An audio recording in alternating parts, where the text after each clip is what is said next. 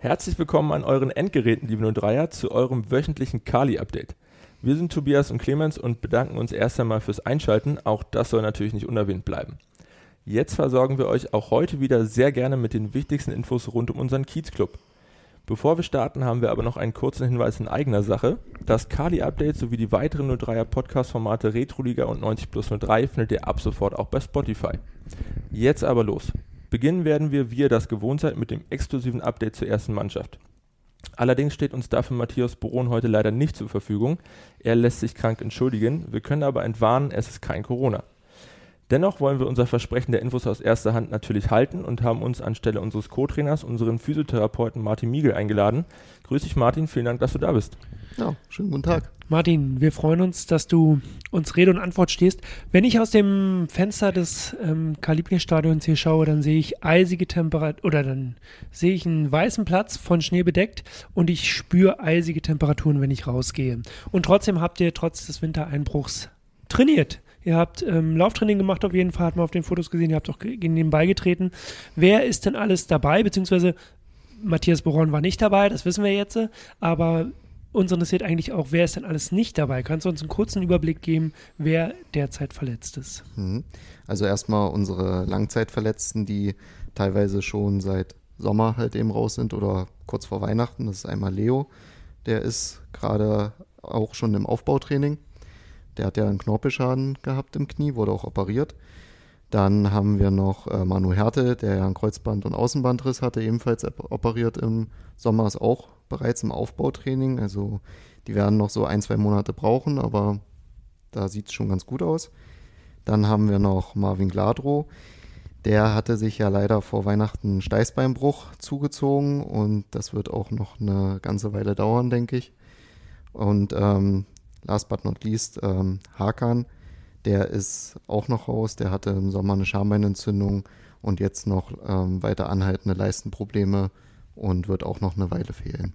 Und sag mal, jetzt hat bei deiner Aufzählung ein Mensch gefehlt. Zu dem möchte ich nochmal ganz genau rückfragen. Frank Ziller, unser Sommerneuzugang. Wir haben ihn alle noch nicht spielen sehen, weil er sich den Mittelfuß gebrochen hat im Sommer. Und ähm, jetzt haben wir gelesen, dass es ihm wieder passiert. Wie sieht denn jetzt der weitere Fahrplan aus mit Frank Zille? Also Frank hat sich leider erneut den Mittelfuß gebrochen, trotz Schraube und OP, die er im Sommer hatte. Das lag daran, dass er leider eine Knochenheilungsstörung hatte und der Knochen nicht richtig durchbaut wurde und hat halt eben an der gleichen Stelle wieder sich den gebrochen, hatte vorher auch zwei Monate ohne Probleme trainiert. Aber aufgrund, denke ich mal, der harten Bodenverhältnisse wird das der Knochen nicht gehalten haben, weil er halt eben noch nicht komplett verheilt war. Und ähm, daraufhin haben wir lange überlegt ähm, und haben, sind jetzt zur Entscheidung gekommen mit Frank zusammen, dass er sich nochmal operieren lässt.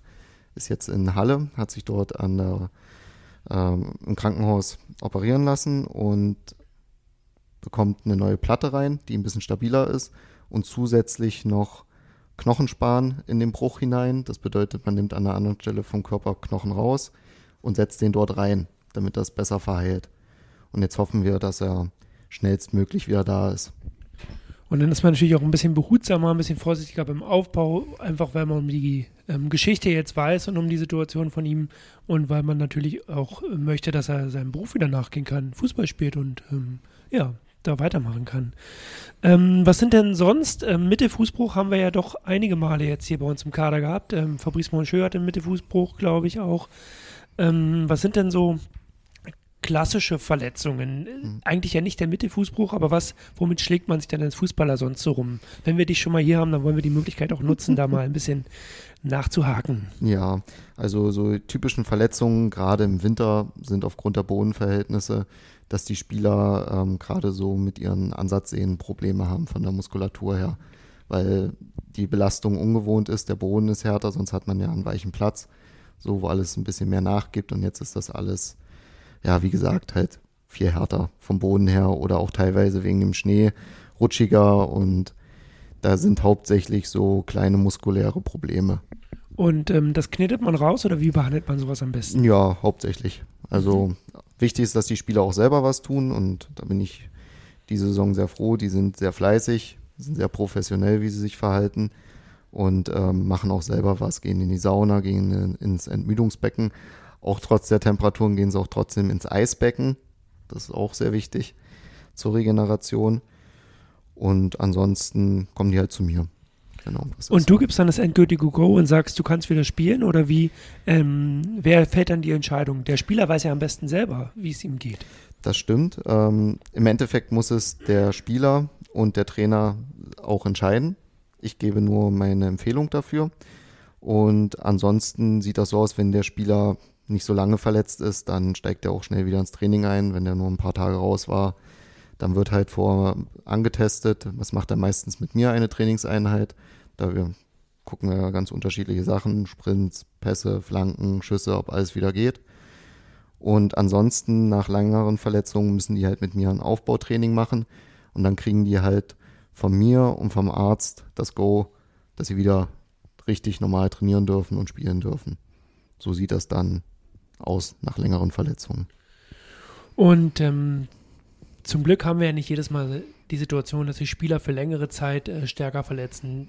Wahrscheinlich wird dein oder viel deiner Zeit damit ähm, verbracht werden, dass du die Spieler nach so einem Spiel irgendwie wieder herstellst. Also was sind denn, wie kommt man denn als ähm, Profifußballer dann aus so, einem, aus so einem Spiel raus? Da sind einige Zweikämpfe, da sind einige Sprints, die ich anziehen muss, da lande ich auch mal nach einem Kopfballduell irgendwie auf dem Boden. Was, äh, genau, ist man übersät mit blauen Flecken oder wie kann ich mir das vorstellen? Das kommt auch immer ganz auf die Spielintensität drauf an. Also wenn es ein härteres Spiel ist, dann sind natürlich mehr Blessuren und wenn es, sag ich mal, wenn wir 4-0 führen und das Ding nur noch runterspielen, dann ist es auch nicht ganz so hart. Aber normalerweise sieht es so aus, dass sie direkt nach dem Spiel halt eben ähm, oft ins Entmüdungsbecken unten gehen, sich erstmal entspannen und dann am nächsten Tag kommen sie zu mir und dann gucken wir, was sie so haben. Ob sie nur blaue Flecken haben, ob sie irgendwo muskuläre Probleme haben. Genau. Okay, vielen Dank. Schön, dass du uns da mal einen Einblick in deine Arbeit gegeben hast. Sehr Dankeschön. gut. Ja, sehr, sehr äh, spannende Einblicke. Vielen Dank äh, für deine Erläuterung. Und natürlich gute Besserung an alle unsere verletzten Spieler. Schauen wir auf die weiteren News der Woche. Der Stadtsportbund Potsdam hat die Wettkampfsaison ausgerufen, trotz Lockdown das Ganze. In verschiedenen Disziplinen könnt ihr eure Fähigkeiten unter Beweis stellen und dabei tolle Preise abräumen. In der ersten Runde, die noch bis zum 14. Februar andauert, sind eure Fähigkeiten beim Schneemenschenbau gefragt.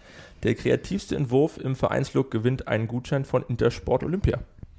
Um weitere aktive Mitarbeit bitten auch unsere 03er-Partner die Strobel Rechtsanwälte. Die Steuerabteilung der Rechtsanwaltskanzlei ähm, sucht nämlich eine helfende Hand als Assistenz für die Geschäftsführung. Das Ganze in Teilzeit bei flexiblen Arbeitszeiten. Wenn ihr interessiert seid, meldet euch telefonisch oder per Mail bei der Rechtsanwaltskanzlei Strobel. Die Kontaktdaten findet ihr und genauso wie alle anderen News eigentlich unseres Kali-Updates auf der Homepage. Und zu guter Letzt ist die Energie- und Wasser Potsdam GmbH langer Partner von uns oder Langzeitpartner von uns in dieser Woche mit ihrer Potsdam Liebe Vorteilswert an den Start gegangen. Hier winken allen Kunden des Potsdam Liebe Tarifs exklusive Prämien sowie regionale Service- und Preisvorteile aus den Bereichen Sport, Freizeit, Einzelhandel und Kultur. Gleich im ersten Aktionsmonat dieser neuen Vorteilswelt könnt ihr euch eine Prämie des SV Babelsberg 03 sichern. Noch bis zum 28. Februar erhaltet ihr exklusiv einen kostenlosen Zugang zu allen Spielen unserer legendären Retro-Liga.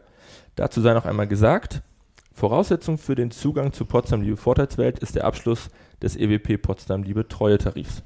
Wo wir gerade über Retro-Liga spielen, da will ich doch nochmal eine Frage an unseren Gast Martin richten. Weißt du, kannst du dich noch an das erste Spiel erinnern ähm, oder ähm, was du mit Babelsberg gemacht hast? Warst du vielleicht auf der, als kleiner Steppke auf der Tribüne und hast zugejubelt? Ähm, oder warst du direkt ähm, als Mannschaftsbetreuer mit deinem, bei deinem ersten Spiel dabei? Also ich war mh, hm, direkt als Physiotherapeut dabei. Ich komme ja nicht aus Potsdam oder aus Berlin, ich bin ja aus Dessau, also Sachsen-Anhalt. Und ähm, mein erstes Spiel war, überlege ich gerade, es war mit Jem Effe noch. Da war Jem Effe noch Trainer. Das ist eine gute Frage. Ich kann mich eigentlich nur an die erste Auswärtsfahrt erinnern. Das war in Bautzen und da hatten wir ähm, 2-1 gewonnen. Da hat Lovro Schindig äh, zwei Tore geschossen damals, das weiß ich noch. Okay, also viele schöne Erinnerungen zumindest, die du mit Babelsberg verbindest und dann natürlich auch mit den ganzen Auswärtsfahrten. So, vielen Dank, dass du uns Rede Antwort gestanden hast hier, Martin. Vielen Dank an dich, Clemens. Das war es auch schon wieder mit dem Kali-Update für diese Woche und ähm, da hoffen wir natürlich, dass wir euch auf den neuesten Stand bringen konnten. Schaltet auch gerne nächste Woche wieder ein. Ähm, abonniert unsere Podcasts, die Retro-Liga oder auch 90 plus 03, die Nachspielzeit. Und im besten Fall empfehlt ihr uns einfach weiter.